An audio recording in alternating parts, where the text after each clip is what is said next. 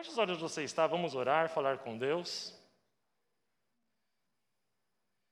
Senhor Deus amado Pai, nós nos encontramos e permanecemos em Tua santa presença. Já oferecemos louvores ao Teu santo nome, com os cânticos, com os dízimos. Oferecemos petições diante do Teu reino, diante do Teu trono. E neste momento nos voltamos para a meditação das Suas santas Escrituras. Lhe pedimos em nome do seu Filho Jesus Cristo que o Teu Espírito Santo seja derramado sobre nós nessa noite porque foi o Senhor que proporcionou esse encontro neste domingo chuvoso. E o Senhor está aqui conosco. Que o nosso coração seja aberto, assim como nossa mente. E que a palavra que o Senhor preparou para nós venha e, e, e seja plantado em terreno fértil em nossos corações. Em nome de Jesus. Amém. Amém? Amém. Ah, nós estamos em uma série chamada O Caminho da Páscoa, se eu não me engano, é isso? O Caminho da Páscoa, aonde nós vamos até o domingo de ressurreição, entendendo e refazendo o caminho de Cristo Jesus em seu ministério na terra. Nós tivemos o primeiro domingo, o pastor Felipe ministrou a nós, a entrada triunfal de Jesus em Jerusalém. Quem estava aqui nesse dia? Amém. Domingo passado, o pastor Joel ministrou a nós é, também a, a, passar a famosa passagem do lava-pés, não é verdade? Onde Jesus ele lava o pé dos seus discípulos e uma passagem bastante esclarecedora, reveladora e comovente a todos nós que somos cristãos. Hoje nós daremos andamento. Eu quero convidar os irmãos a abrirem João, capítulo 14, e nós vamos ler do versículo 1 em diante, ao versículo 11. Antes de lermos, é necessário que nós é, entendamos em que parte do texto estamos e o que, que isso tem a ver com a Páscoa. Primeira coisa, Páscoa significa passagem. A Páscoa era comemorada pelo povo hebreu para lembrar da passagem do, da escravidão do Egito até a redenção que seria a terra prometida. Cristo vem e ele inaugura uma nova Páscoa. Na verdade, ele dá o sentido para esta passagem, que começa com o seu ministério na terra, que somos conosco, pecadores, e conclui na sua ressurreição dominical.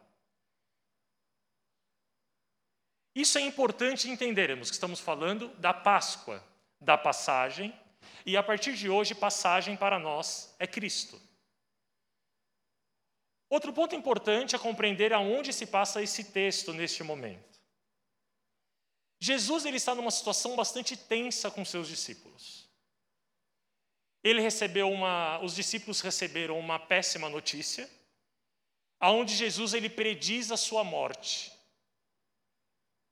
E notícia difícil de administrar alguém que tem certeza que os seus dias estão findando e comunica àqueles que o amam.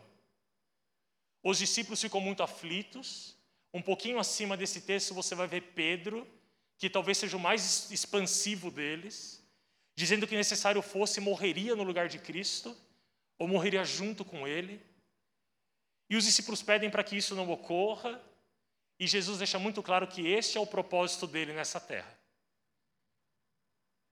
Em seguida, Jesus ele faz aquilo que nós conhecemos muito bem e que ele fez há dois mil anos atrás e ele continua fazendo hoje na minha e na sua vida.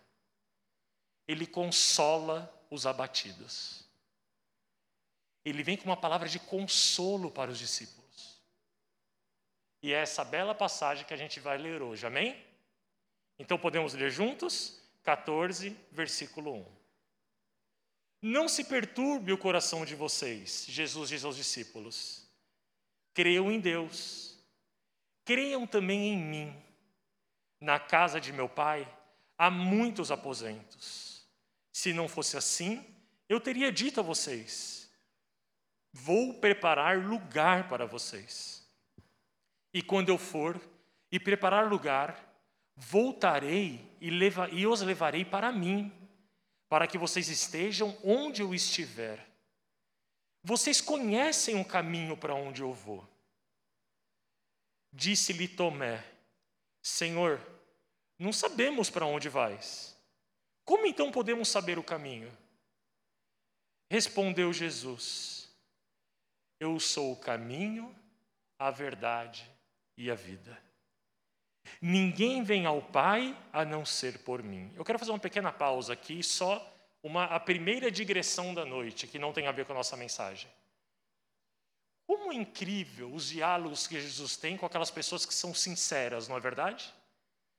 Uma pergunta aparentemente bastante tola de uma pessoa que vivia com Jesus, mas uma pergunta sincera, de coração. E toda vez, você pode notar nas Escrituras, que alguém faz uma pergunta sincera para Jesus, por mais simples que ela seja, Jesus oferece preciosidades acerca do reino de Deus. São trechos esses que provêm de perguntas simples, de pessoas simples com dúvidas simples. Essa digressão é para que eu diga para você uma coisa, irmãos. Não tenha medo de perguntar a Deus. Não tenha medo de ter dúvidas. Não tenha medo de levar questionamentos a Jesus Cristo. Porque Ele é um Deus que, assim como há dois mil anos atrás Ele fez com Tomé, Ele nos ensina até hoje. Amém? Vamos continuar. Disse Filipe. É isso? Ah, não. Já agora, vamos lá. É, se vocês realmente me conhecerem, vamos subir um pouquinho. Caminho a verdade, a vida ninguém vai para não ser por mim. Sete. Se vocês realmente me conhecessem, conheceriam também o meu Pai. Já agora, vocês o conhecem e têm visto.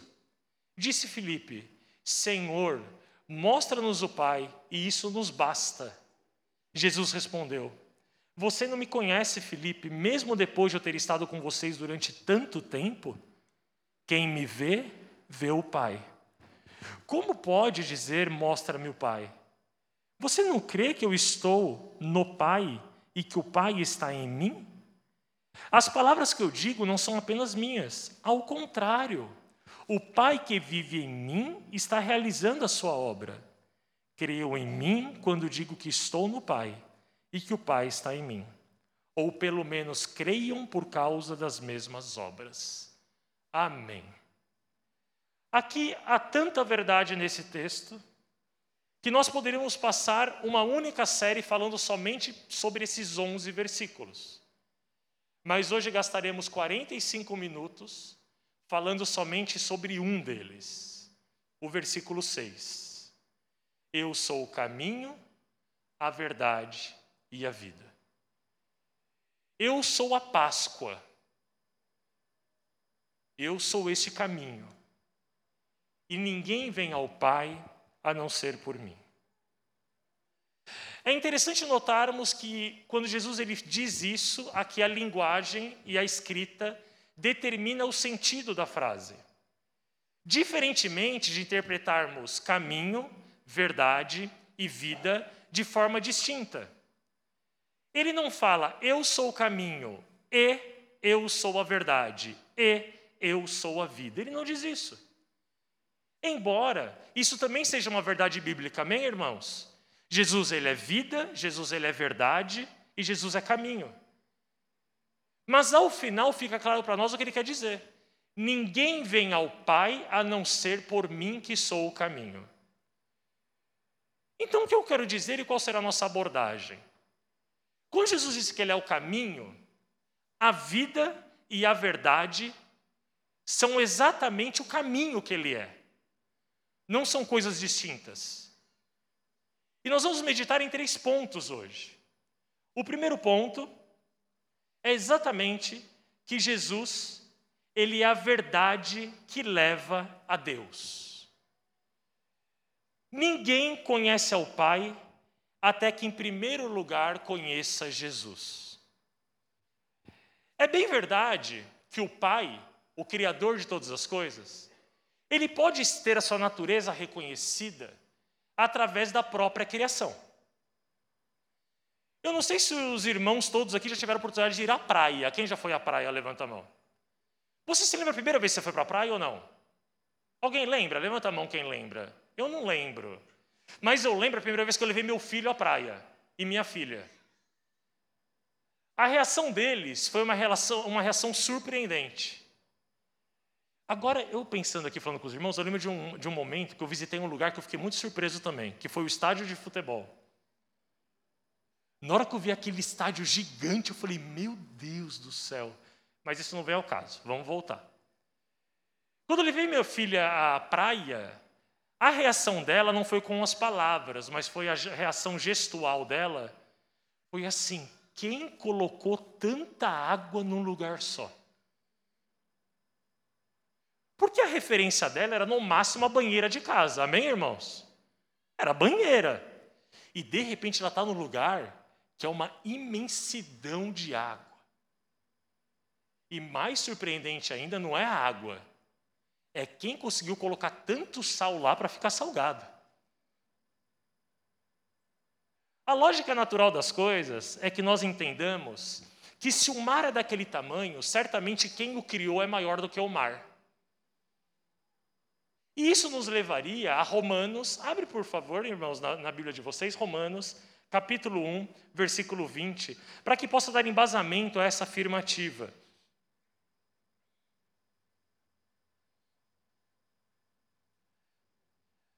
É um texto muito conhecido, aonde diz o seguinte: Pois desde a criação do mundo, os atributos invisíveis de Deus, seu eterno poder e sua natureza divina, têm sido vistos claramente, sendo compreendidos por meio das coisas criadas, de forma que tais homens são indisculpáveis. Esse texto é uma resposta contundente a questionamentos humanos de como que uma pessoa ela pode ser não aceita no reino de Deus se nunca ela foi visitada por um missionário que seja. A resposta está aqui. Que a própria criação testemunha a natureza de Deus. Só que bem verdade também que nós temos um grande problema, que é a verdade. Não é porque você anda de avião que você sabe a dimensão do espaço sideral. Não é porque você subiu em uma, um grande prédio que você conhece a dimensão da estratosfera. Não é porque você entrou no subterrâneo de um prédio que você conhece os lugares mais profundos da face da Terra. Não é porque você reconhece a beleza de uma flor ou a grandeza da criação que você reconhece o Criador. Se assim fosse, grandes civilizações humanas que já passaram e ainda passam por essa terra teriam chegado a uma conclusão rápida e racional de quem é Deus. Se pensarmos grandes civilizações da Mesopotâmia, da Babilônia, os incas, maias, astecas, o Império Romano, grandes civilizações que cresceram em filosofia e em tecnologia, não chegaram nem às sombras do que é a natureza do Deus vivo. E o motivo é muito simples. Quando o coração do homem se debruça sobre o seu próprio conhecimento, ele conhece, só consegue reconhecer o seu próprio ventre. Porque só há uma única forma de conhecermos o Pai, que é através da revelação de Jesus Cristo. Não é possível reconhecer a natureza de Deus sem antes passar por Cristo. Isso não passa de um esforço inútil de seres limitados como eu e você. Se você for comigo para 1 Coríntios, capítulo 1, versículo 21, nós vamos ver que o apóstolo Paulo, ele chega exatamente a essa conclusão. Quando diz: "Visto que na sabedoria de Deus o mundo não o conheceu por meio da sabedoria humana. Agradou a Deus salvar aqueles que creem por meio da loucura da pregação. E essa pregação é a pregação da cruz de Cristo. A doutrina da revelação é a prerrogativa do próprio Deus Pai para separar o seu povo escolhido. Meus irmãos, sentir a necessidade de um Salvador não significa que nós estamos salvos. Se há um senso comum no mundo em que vivemos, é que todos nós precisamos mais de Deus, não é verdade? Quando estoura uma guerra no leste europeu, o primeiro comentário do seu Facebook é que o mundo precisa mais de Deus. Quando tem uma barbárie na Cidade Alerta e o Datena ele destrincha aquilo com sangue na sua sala, a primeira coisa que ele fala é que o mundo precisa mais de Deus. Quando você está no trem às seis horas da manhã e sai uma briga, você fala que o mundo precisa mais de trens para não ter briga mas de Deus, para ter paciência. Isso é um consenso entre todos. Não há necessário revelação para que você note que é necessário, que é um vazio, que precisamos de Deus. E isso não nos coloca mais próximo dele. Da onde nós estamos, é impossível chegar ao Pai. Impossível. Nenhum homem vem ao Pai a não ser por Cristo. É necessário que a gente comece pelo constrangimento da cruz antes de qualquer coisa. Mas o meu filho precisa da intervenção de Deus, é verdade. Mas eu preciso de uma porta de emprego aberta, é verdade. Mas eu preciso da cura das minhas enfermidades, também é verdade. E você pode pedir tudo isso a Deus, e será completamente inútil, se não passar antes pelo constrangimento da cruz de Cristo, pelo caminho da verdade. É necessário passar por Cristo. Nós não podemos começar pelas promessas antes de passar pelo sangue. Nós não podemos passar para a filiação antes de passarmos pelo sacrifício. É necessário que entendamos, meus queridos, que não é possível darmos o jeitinho de pular fases aqui. Quando eu estudava, eu era um péssimo aluno. Eu espero que não tenham adolescentes aqui para ouvir o exemplo que eu vou dar. E se tiver, não é Deus falando com você, tá bom? Eu era um péssimo aluno. Cara, eu odiava a escola.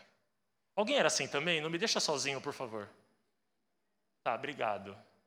O resto eu sei que é assim também, mas tá tudo com vergonha. Ou era o pessoal que a gente odiava na sala, lembra deles? Professor, eu não tenho um trabalho para hoje. Eu falava, ah, Senhor, que vontade de dar uma cadeirada. Claro que é uma piada, mais ou menos. Na época era assim: o Senhor me resgatou. Amém, Jesus. Mas eu era um péssimo aluno. A minha aula predileta era aula vaga. Quando tinha aula vaga, era, era a minha felicidade. Uma vez eu estava, há pouco tempo, eu estava limpando lá um, uma parte da minha casa onde estavam minhas tralhas. Você tem quartinho de tralha na sua casa? Tem? Tá. Repreende, tá, irmãos? Que aquilo multiplica, né? Impressionante. É tralha, tralha, tralha, tralha. E eu estava limpando. Para quê? Você acha que eu consegui? Nunca. Eu tava, a gente não limpa a quarto de tralha, a gente só muda a tralha de lugar. Né? Aí você fala assim, vou jogar tudo fora, menos isso. E aí você vai ver a tralha só está do outro lado. Ok. Estava limpando, estava eu e minha filha, e ela pegou uma agenda e falou assim, pai, o que, que é isso? Era meu boletim do ensino médio. Eu falei, Satanás, você não vai me vergonhar. E tinha um carimbo desse tamanho escrito assim: caso sério. Oh, irmãos. O diabo é astuto, né? Só que o meu sonho na escola eram dois. Primeiro, sair da escola. Segundo, estudar o que de fato eu gostava. E eu tinha um questionamento na escola que todo mundo já teve. Qual que é? Por que, que eu aprendo coisas que eu nunca vou usar na minha vida? Quem já pensou isso, levanta a mão. Está aumentando o número, você está vendo, né? que os nerds não eram tanto assim. Né? Está aumentando o número. E eu falava, mas por que eu tenho que estudar isso se eu nunca vou usar na minha vida? Mas que argumento infantil. O que, que um adolescente de 13 anos sabe da vida? O que, que ele sabe que vai usar na vida? O que, que ele sabe que o futuro reserva? Não sabe. Ele não sabe se ele vai ser um engenheiro, ele não sabe se ele vai ser um historiador, ele não sabe se ele vai ser um sociólogo, ele não sabe se ele vai ser um médico. Você viu o que estou fazendo? Pobre e rico, percebeu? Filósofos são os pobres. Médico, engenheiro, rico, não sabe. Então esse questionamento é infundado. Meus irmãos, se temos acordo com isso, esse raciocínio das fases fica muito claro para nós ao ler as Escrituras. Nós clamamos para sermos amigos de Deus, mas nos recusamos a passar pela cruz, pelo Calvário, pelo sofrimento. Se você for comigo para o Evangelho de João, capítulo 3.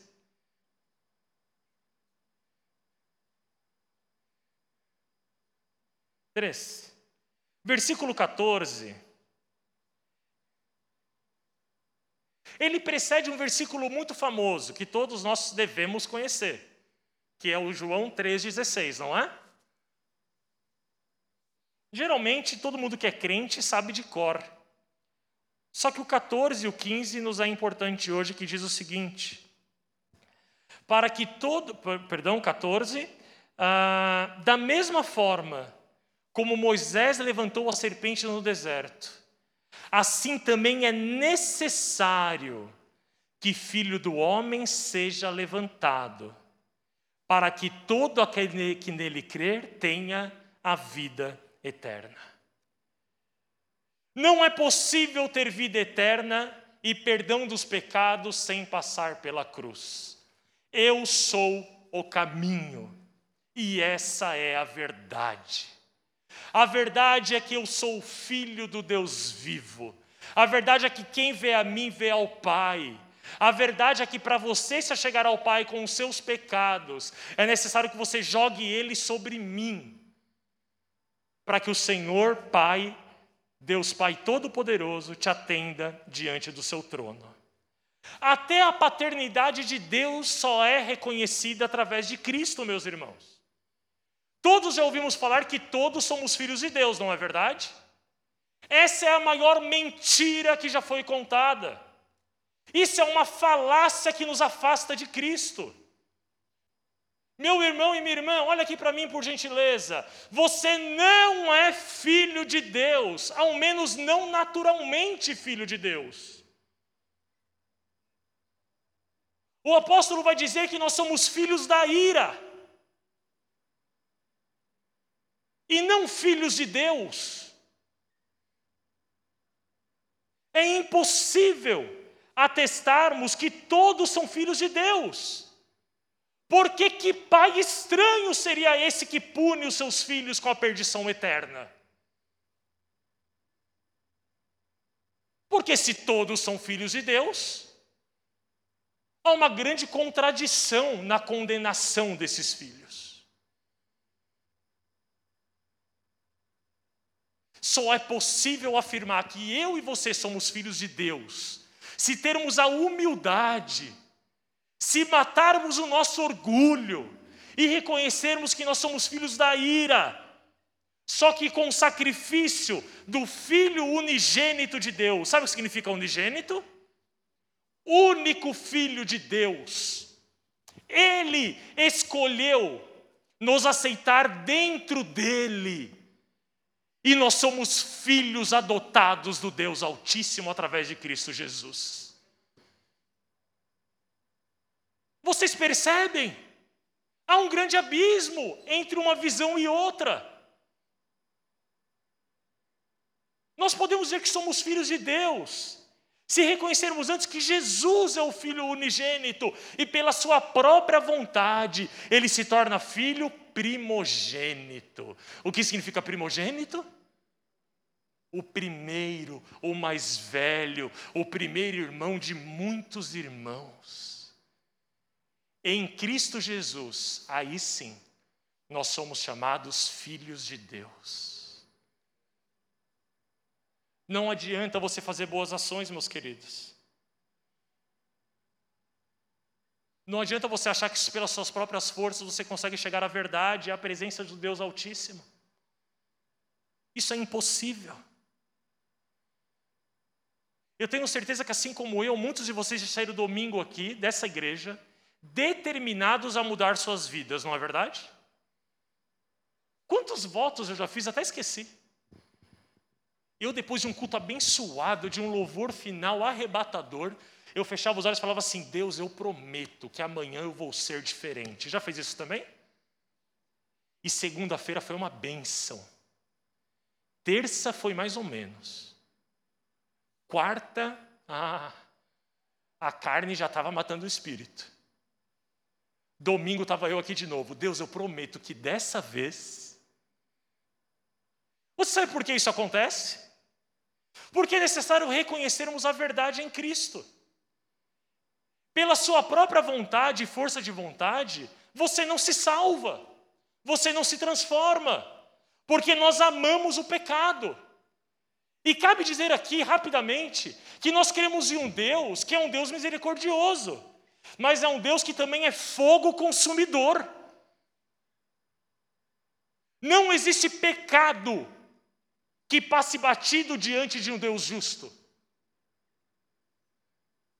Há uma mentira sendo pregada, facilitando um caminho que não existe, que leva ao abismo que é que Deus conhece todas as coisas e por isso ele tolera todas as coisas. Isso é uma mentira.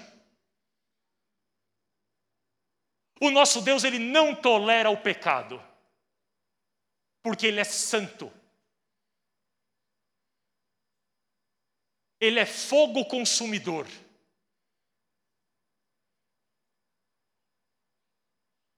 Olha a sua vida e olha a minha vida.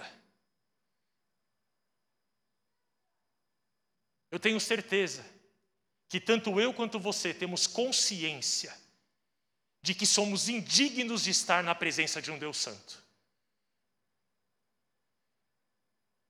São facilitadores que não facilitam chegar a Deus, mas facilitam o nosso distanciamento da presença de Deus. É preciso contemplar a sua santidade através do Filho. É interessante que é necessário que nós compramos uma lei que é amar a Deus sobre todas as coisas. Mas se você resgatar na sua memória, o amor que você tem por Deus hoje só nasceu no seu coração quando você teve consciência de quem era o filho. Quando você entendeu o sacrifício de Cristo por você. A partir desse dia, você passa a sentir Deus, a ver Deus, a adorar Deus e a louvar o santo nome de Deus Pai. Irmãos, não há nada que nos distancie mais de Deus do que o buscarmos longe de Cristo Jesus. A nossa pregação sem Cristo não passa de inutilidade humana. Você pode pregar a regra de conduta moral que você quiser. Você pode pregar as leis que vocês quiserem. Vocês podem pregar as regras que vocês quiserem. Longe de Cristo, isso não lhe aproxima de Deus. E vale uma segunda digressão da noite. Essa verdade simples, que Jesus é a verdade que nos leva ao Pai nos livra de todas as heresias contemporâneas. Olha aqui para mim, irmãos, por gentileza. Essa palavra, ela não é um livro de autoajuda. A Bíblia Sagrada não se trata de discurso de coaching. Não há nada contra a atividade dos coachings, só que não envolva a Bíblia. Porque a Bíblia não diz respeito a nós. A Bíblia diz respeito à revelação em Jesus Cristo Santo. O começo da Bíblia trata de Jesus. O meio da Bíblia trata de Jesus. E o final da Bíblia trata de Jesus. Essa é a pregação cristocêntrica. É Cristo no centro. Só que não somente no centro da mensagem, como uma grande lição de moral. Se há uma pregação que os irmãos têm assistido na televisão, ouvido no rádio, que faz muito bem aos seus ouvidos, mas que não passa por Cristo no começo, no meio e no fim, é de procedência humana e talvez maligna. Ao tirar Cristo do centro da palavra, você está tirando a revelação de Deus para a humanidade. Eu estava lendo um pastor que ele é, estava falando exatamente sobre o papel do sangue. E ele dizia o seguinte: o sangue de Cristo, ele é a única coisa que mantém a vida, o corpo da igreja em funcionamento. Senão não passa de um amontoado de ossos fracos, de carne fraca e de tendões fracos. Meus irmãos, refutem qualquer palavra que tire Cristo do caminho. Refutem. Cristo ele não é flexibilizado. Cristo não é qualquer homem. Cristo não é um líder motivacional. Cristo é o salvador da humanidade. É aquele que abre caminho ao Pai. O segundo ponto do nosso texto: eu sou o caminho, sou a verdade, sou a vida. Cristo é o caminho para o Pai através da vida. Meus irmãos, o Deus Pai Todo-Poderoso, Ele não é Deus de mortos, ele é Deus de vivificados. Se os irmãos forem comigo para Efésios, capítulo 2, versículo 1, nós podemos ver com mais cuidado a verdade bíblica que diz respeito àqueles que não são revelados por Cristo.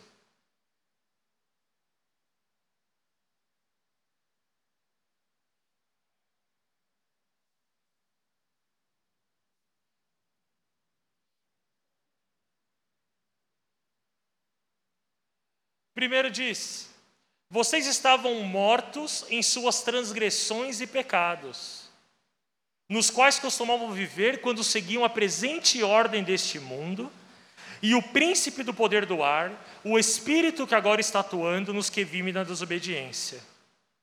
Esse texto, ao final, ele vai dizer que pela graça em Jesus Cristo nós somos resgatados e ressuscitados nele. É necessário que entendamos que nós estávamos mortos.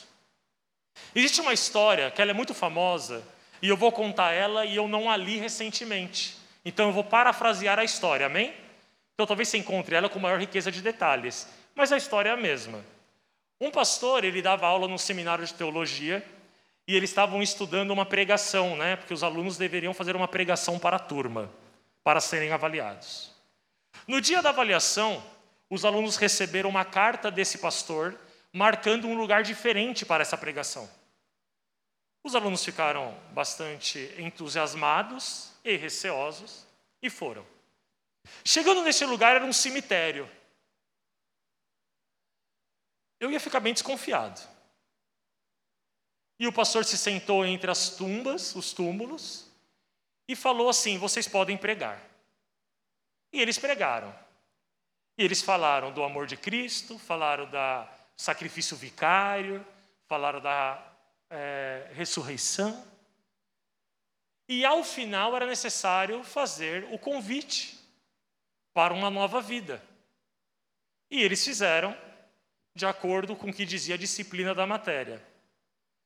Só que o professor, pastor, falou assim: não, não é para a gente. Faça o apelo para eles.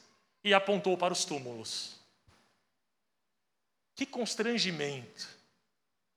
Eles viraram para os túmulos e fizeram o apelo. E falaram: se vocês querem uma nova vida, Se vocês querem conhecer a Jesus Cristo, se manifestem. Eu queria muito que o final da história fosse emocionante. Pensou um morto levanta, ia ser legal contar, né? Mas sabe o que aconteceu? Nada. Não aconteceu nada. E o pastor falou assim: sabe por que eles não se manifestaram? Porque eles estão mortos. Não adianta pregar a palavra se Jesus Cristo não ressuscitar os ouvintes. Não adianta pregar a palavra se Cristo não oferecer a vida antes. Nós nunca chegamos a Deus até que nós tenhamos consciência de que Cristo é a nossa única esperança. Eu tenho uma convicção comigo que isso é um processo. Ele pode ser longo ou curto. Mas você que já aceitou a Cristo, você vai me entender muito bem. Sabe aquele momento da vida que você olha para você e você fala assim: eu preciso de salvação. Esse é o primeiro toque de Cristo em nós. É a revelação. E é a revelação de que a salvação está nele para que possamos chegar a Jesus Cristo. E nós respiramos, e buscamos ajuda no Filho ungido de Deus. E nós entendemos que nele temos a esperança. Aí nós nos levantamos, vamos até o Pai, e de maneira bastante simples pedimos desculpas, não é verdade? E nós torcemos naquela esperança de que Deus Pai tenha misericórdia de nós e nos aceite como filhos. Eu quero dizer uma coisa para você que está aqui me ouvindo nessa noite. Primeiro, hoje Jesus te tirou do túmulo. Segundo, não há outra esperança para você. Não existe outro caminho para mim e para você senão Cristo Jesus. Eu me lembro até hoje do dia em que a minha esperança se tornou certeza do perdão dos meus pecados. Os irmãos devem se lembrar do dia em que aquele peso que te acompanhava por toda uma vida foi tirado. E você saiu daquele dia leve, uma nova criatura, com uma nova vida, podendo afirmar que a partir daquele momento, em Cristo Jesus, nós éramos amigos de Deus. Esse dia glorioso, ele continua presente no caminho que continua aberto para mim e para você.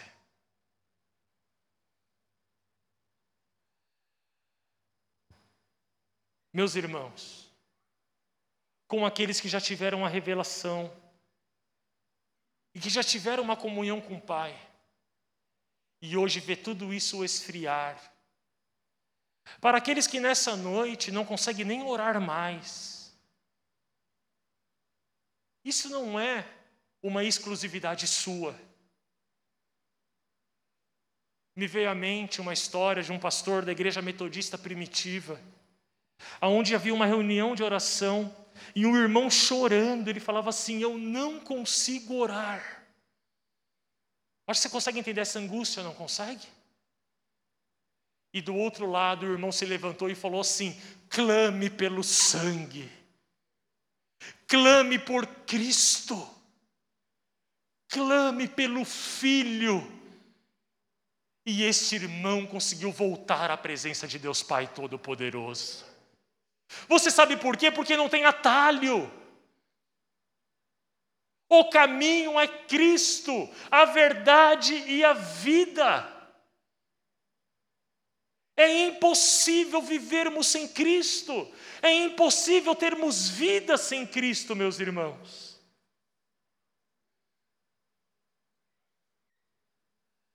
Certamente, após o reconhecimento de que nós temos vida em Deus através de Cristo, os nossos louvores também são transformados. Que momento abençoado nós tivemos de cântico hoje, não foi verdade? Não foi um louvor abençoado? Você sentiu a presença do Espírito Santo aqui? Amém? E quando nós falamos bendito, é aquele que venceu. Grande é o Senhor, adorado Deus. E quando nós falamos de Cristo Jesus e cantamos louvores a Cristo Jesus, até os nossos cânticos só têm significado quando passamos por Cristo.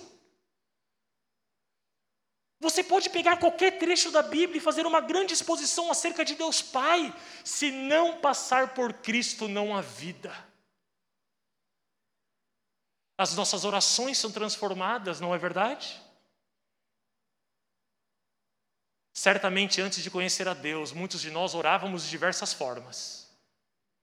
Mas hoje é impossível nós nos achegarmos do Pai sem antes falarmos em nome de Jesus.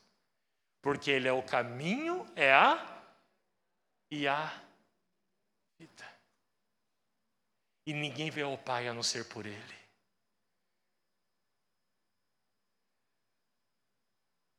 Vamos continuar o nosso terceiro ponto. Cristo é o único caminho para Deus. Antes disso, eu quero fazer algo fora do nosso script, eu tenho pouquíssimo tempo. Eu quero convidar os irmãos a fechar os olhos onde estão. Meu irmão e minha irmã, e você que hoje não consegue mais orar, Você que tem tido dificuldade em se achegar à presença de Deus, eu quero que nesse momento você coloque a mão no seu coração. Somente você que tem tido essa dificuldade de se achegar a Deus.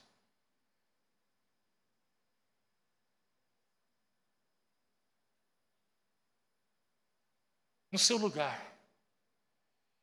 Eu não quero que você faça isso em voz alta, mas que você fale no íntimo do seu coração. Senhor Deus, eu clamo pelo sangue do seu filho. Senhor Deus, envergonhado e cético eu me chego diante de Ti, mas com a esperança de que a palavra pregada hoje é verdadeira e de que Jesus Cristo abriu o caminho para que eu falasse neste momento com o Senhor. Eu clamo pelo sangue. Eu clamo pelo Filho. Eu clamo pelo caminho. Que seu Espírito Santo ocupe o meu coração neste momento.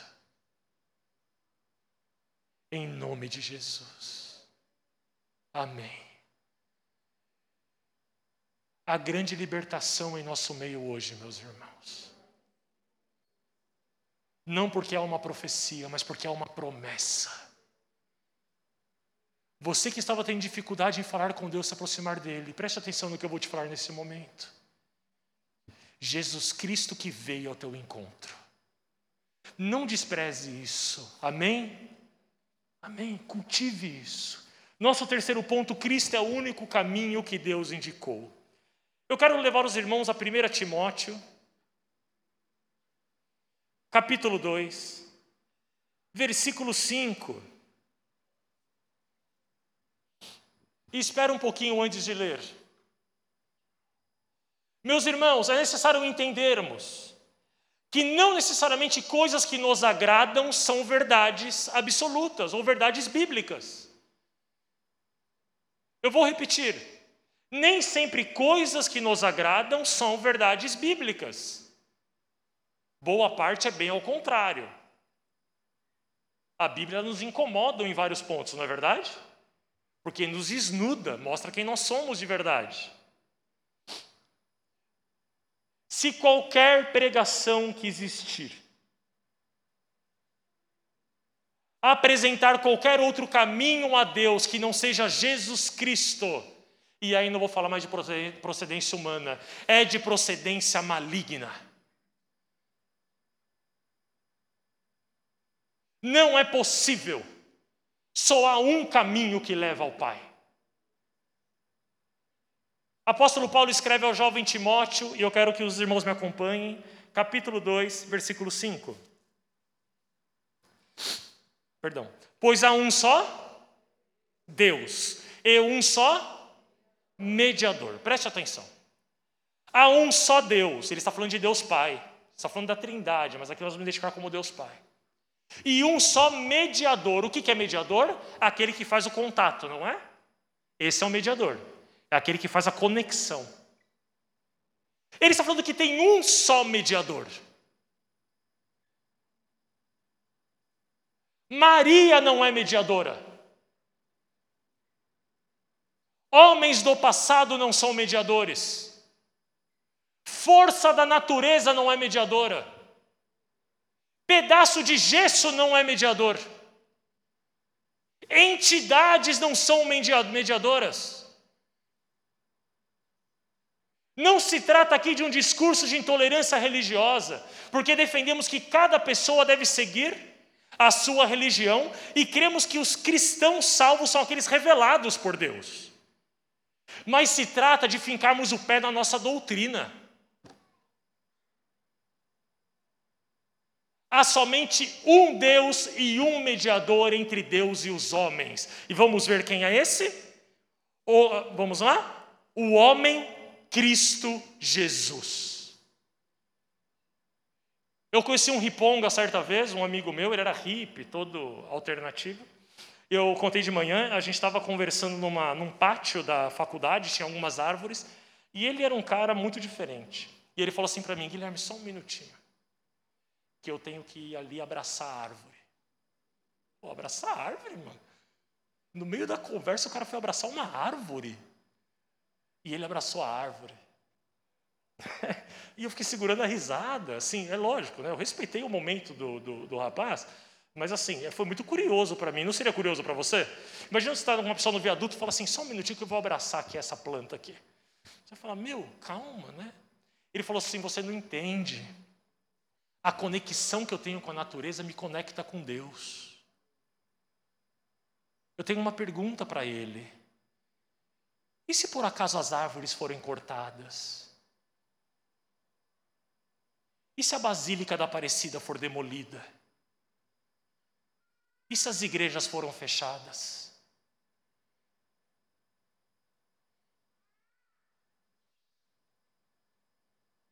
A nossa conexão com Deus está perdida?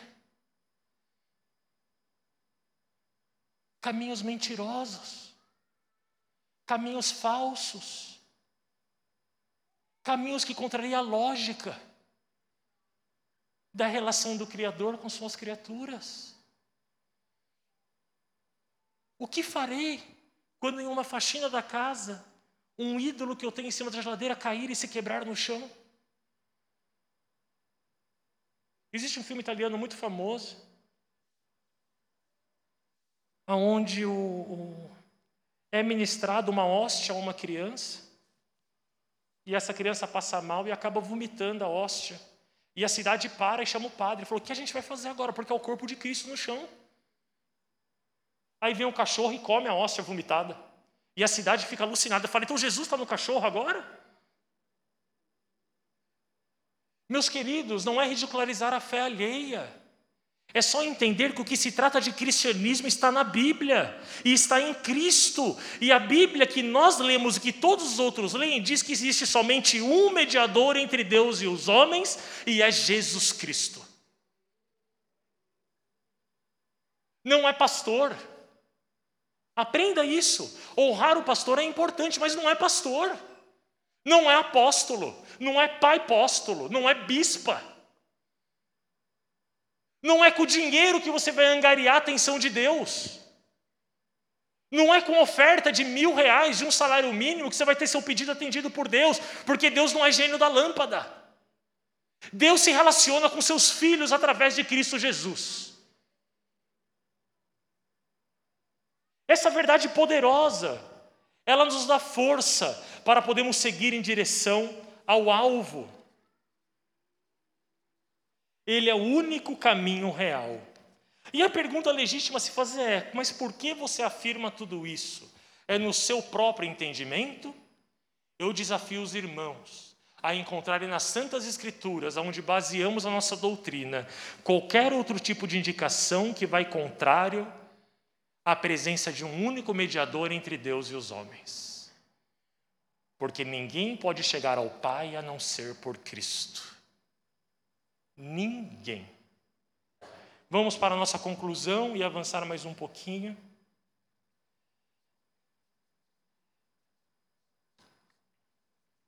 É necessário entendermos também que esse mediador,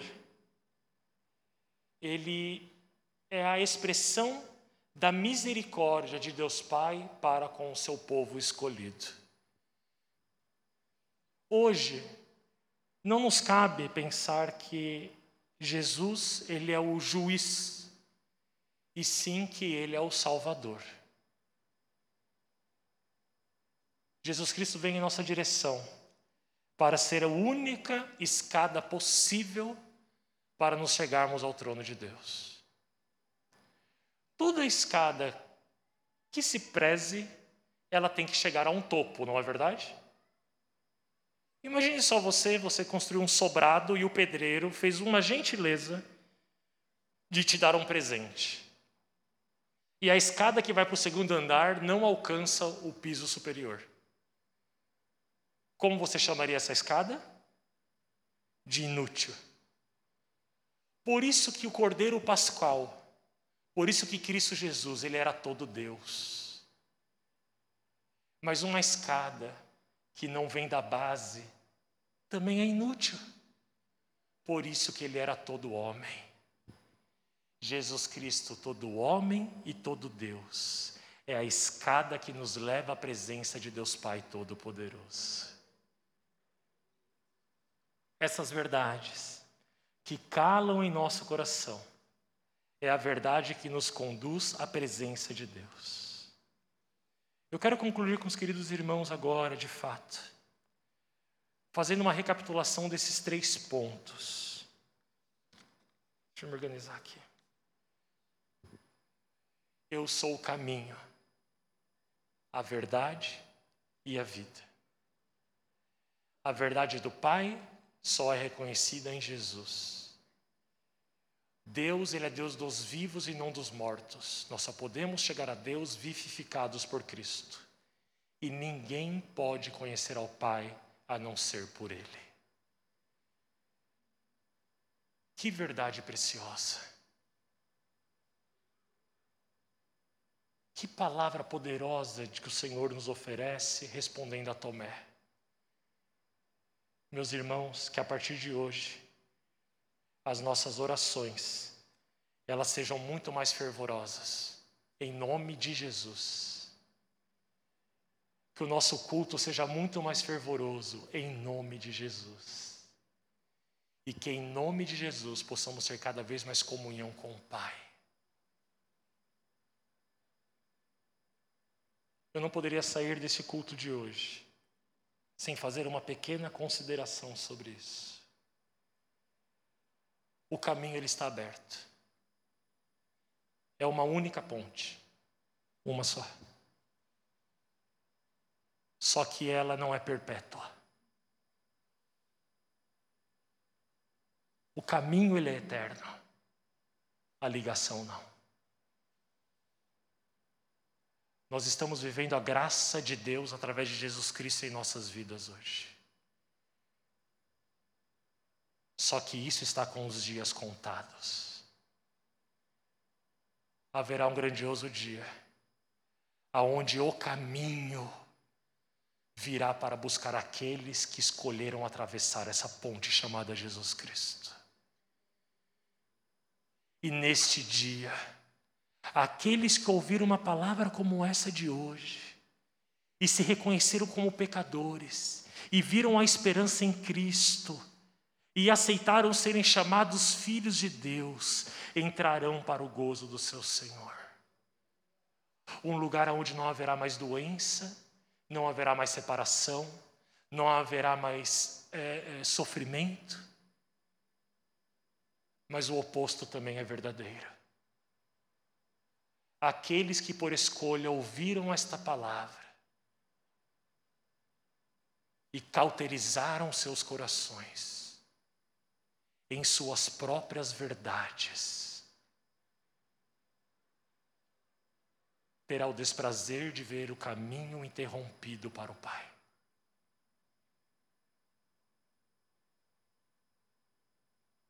Meus irmãos, o coração de Cristo Jesus está voltado para a salvação do seu povo. E é de graça.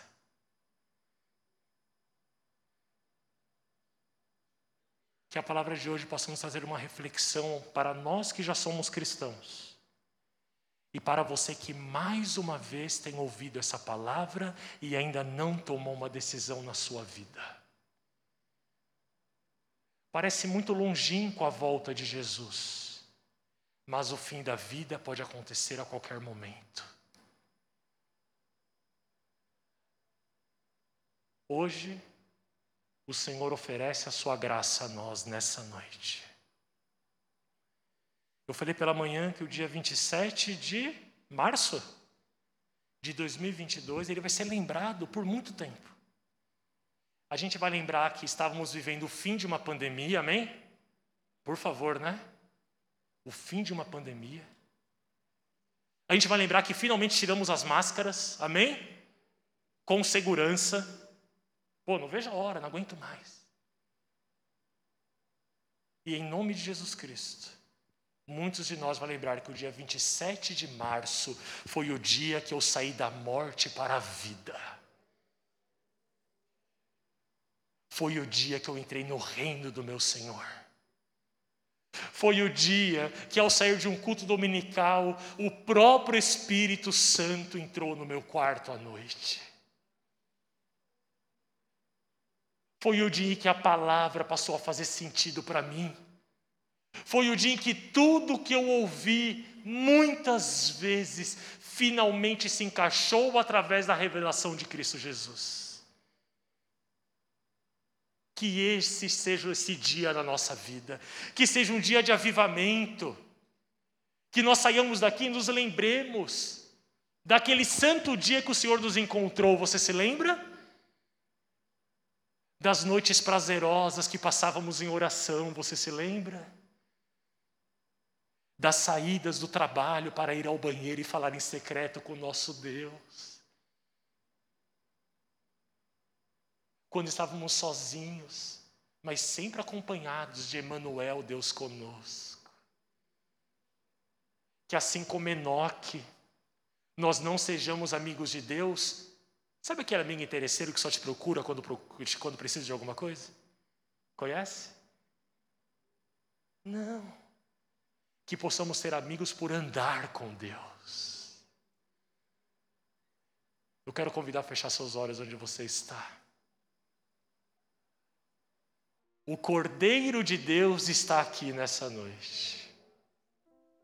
O Espírito Santo se move em nosso meio, não porque há uma unção sobre mim, mas porque há uma promessa sobre o seu povo. Ele se faz encontrar por aqueles que procuram. E nós estamos invocando a presença dele nessa noite, amém? No seu lugar onde você está. E eu gostaria que com os olhos fechados você atentasse os seus ouvidos neste momento com muita atenção.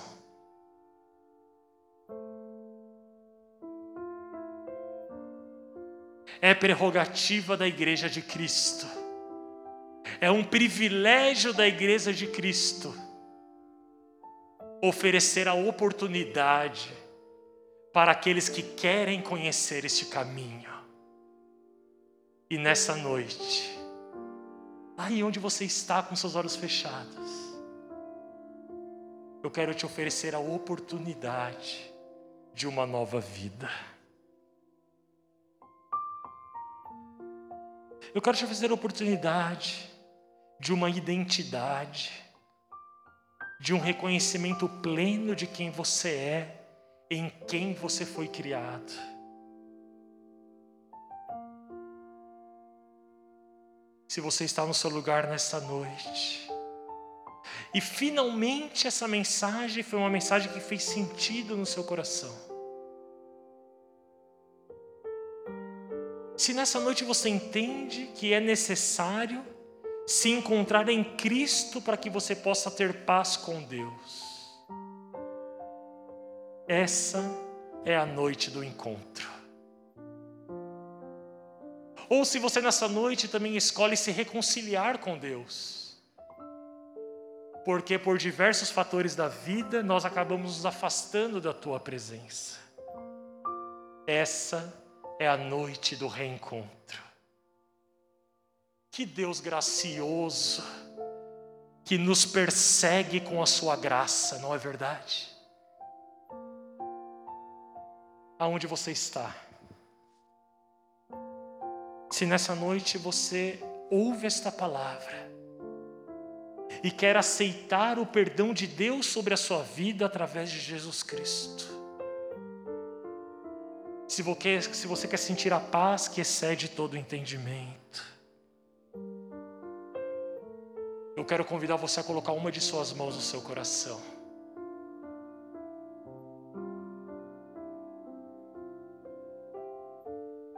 Eu quero refazer esse convite para que fique ainda mais claro. Se nessa noite você está tomando essa decisão de se entregar a Jesus, eu te convido a colocar uma de suas mãos no seu coração.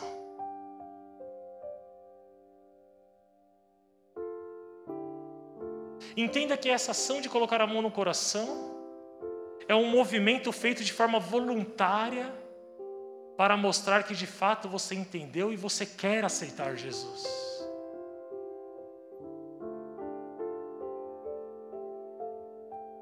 Eu tenho certeza que boa parte de nós sabemos exatamente como você está se sentindo nessa noite.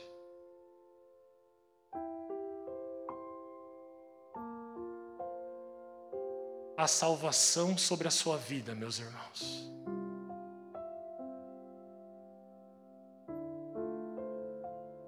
Você colocou a mão no seu coração. Nessa noite eu não vou pedir para você vir à frente. Mas eu gostaria muito de poder orar por você. Se você nessa noite aceita Jesus Cristo, eu queria só que você desse um sinal com a sua mão para que eu pudesse vê-lo daqui de cima. Amém?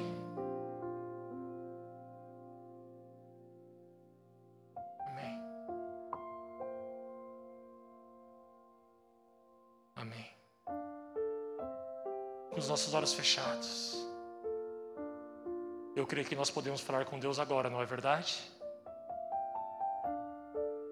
Senhor Deus, amado Pai, por intermédio do Seu Filho Jesus Cristo, o homem e Deus, nós chegamos diante de Ti. A vida, o caminho em si mesmo, a verdade. Nós queremos agradecer porque a misericórdia de Jesus Cristo nos alcançou e nos livrou de todo o pecado. Nós queremos te agradecer porque o louvor entoado pelas nossas bocas agora não são somente cânticos vazios, mas é testemunho de vida. nós te agradecemos, porque o seu Filho Jesus Cristo, em um bendito acordo trino, escolheu vir a essa terra, viver entre nós, morrer no nosso lugar, ressuscitar e permanecer conosco até a consumação dos séculos. Muito obrigado, Deus Pai. Muito obrigado, Jesus Cristo. Muito obrigado, Espírito Santo, que está conosco nesse momento.